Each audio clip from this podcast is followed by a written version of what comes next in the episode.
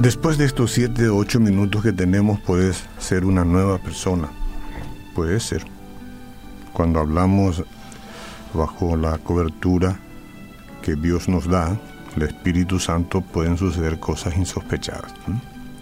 Dice Efesios 4, 30 al 32, la Biblia, no agravien al Espíritu Santo de Dios con el cual fueron sellados para el día de la redención. Abandonen toda amargura, ira y enojo. Abandonen. Abandonen gritos y calumnias. Abandonen. Y toda forma de malicia. Más bien, sean bondadosos y compasivos unos con otros y perdónense mutuamente, así como Dios los perdonó a ustedes en Cristo. Hasta ahí la Biblia. Si yo digo a ciertas personas que han sido maltratadas, que la sanidad completa requiere perdonar al agresor, muchas de estas personas no van a estar de acuerdo y dirán, es que usted no sabe todo el dolor que yo he sufrido. Tienen razón tienen razón. Yo no puedo saber, porque no fui yo eh, la víctima del mal que le han hecho. Pero ocurre que un espíritu rencoroso, al igual que el cáncer, igualito que el cáncer, un espíritu de rencor, penetra cada parte, cada parte de nuestra vida, cada parte.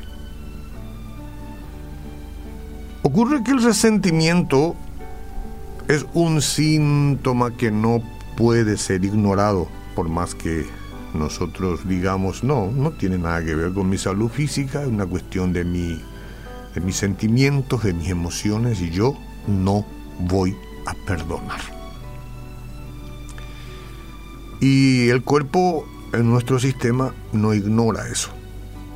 No, no, no, no, no lo ignora, lo absorbe. Entonces, comienza a destruir relaciones, nos lleva mm, a tomar malas decisiones. Porque dejar de perdonar puede hacernos sentir que estamos castigando al agresor. Pero las personas no pueden vengarse de otras sin destruirse a sí mismas, no, no pueden. Por eso el Señor en la mañana de este día jueves nos llama a seguir su ejemplo de ser misericordiosos en todos, o con todos, con todos.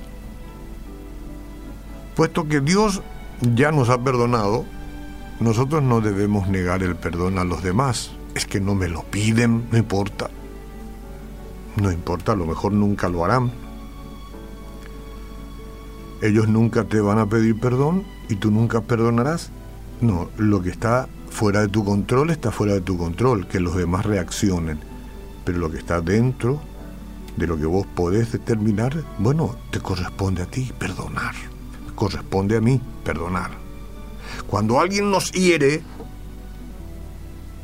podemos sentir que esa persona no merece el perdón, pero nosotros tampoco somos merecedores del sacrificio de Jesucristo en la cruz. Sin embargo, somos beneficiarios. ¿no? Perdónalos, Padre, no saben lo que hacen. La crucifixión era lenta y angustiosa, pero el peor tormento que sufrió el Señor Jesús fue recibir el pecado del mundo sobre sí y ser abandonado por el Padre. ¿Por qué me has desamparado, Padre? Por eso. Y así todavía, mientras sus vestiduras eran rifadas, Jesús dio el mejor ejemplo de perdón al decir, Padre, perdónalos porque no saben lo que hacen. Es posible que yo no conozca el dolor que usted siente, señora o señor, pero le aseguro que Jesús sí lo conoce. Eso que le produce lágrimas, que le produce dolor interior, que lo somete a tinieblas, a oscuridad, a desagrado, a amargura. El Señor lo sabe. Por su benignidad y amor infinitos, Él le va a ayudar a vencer el dolor, la ira y el resentimiento. ¿Puede decir amén? Que así sea. Así es. Ok.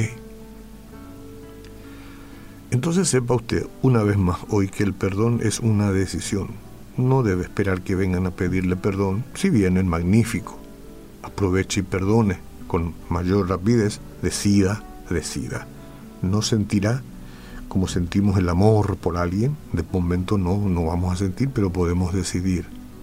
Un acto de servicio al Señor y, y un paso necesario para nuestra sanidad, porque perdonar nos sana a nosotros no importa lo terrible que hayan sido las acciones cometidas contra nosotros, Dios exige que mostremos misericordia para nuestro bien y para su gloria.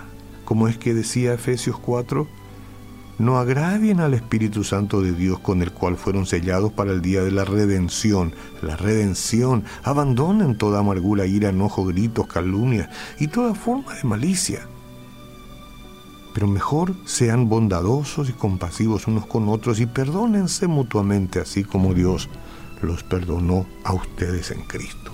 Yo tengo el perdón del Señor de todos mis pecados, de mis agravios. Bueno, también voy a perdonarle a Él y a ella. Es fuerte el dolor que siento, pero también puedo tomar la decisión de soltarlo soltarla y quedar libre y empezar a sanar totalmente, integralmente. Jesús hoy suelto y ya no más resentimiento. Entra en mi corazón, Espíritu Santo, lléname de ti. Amén.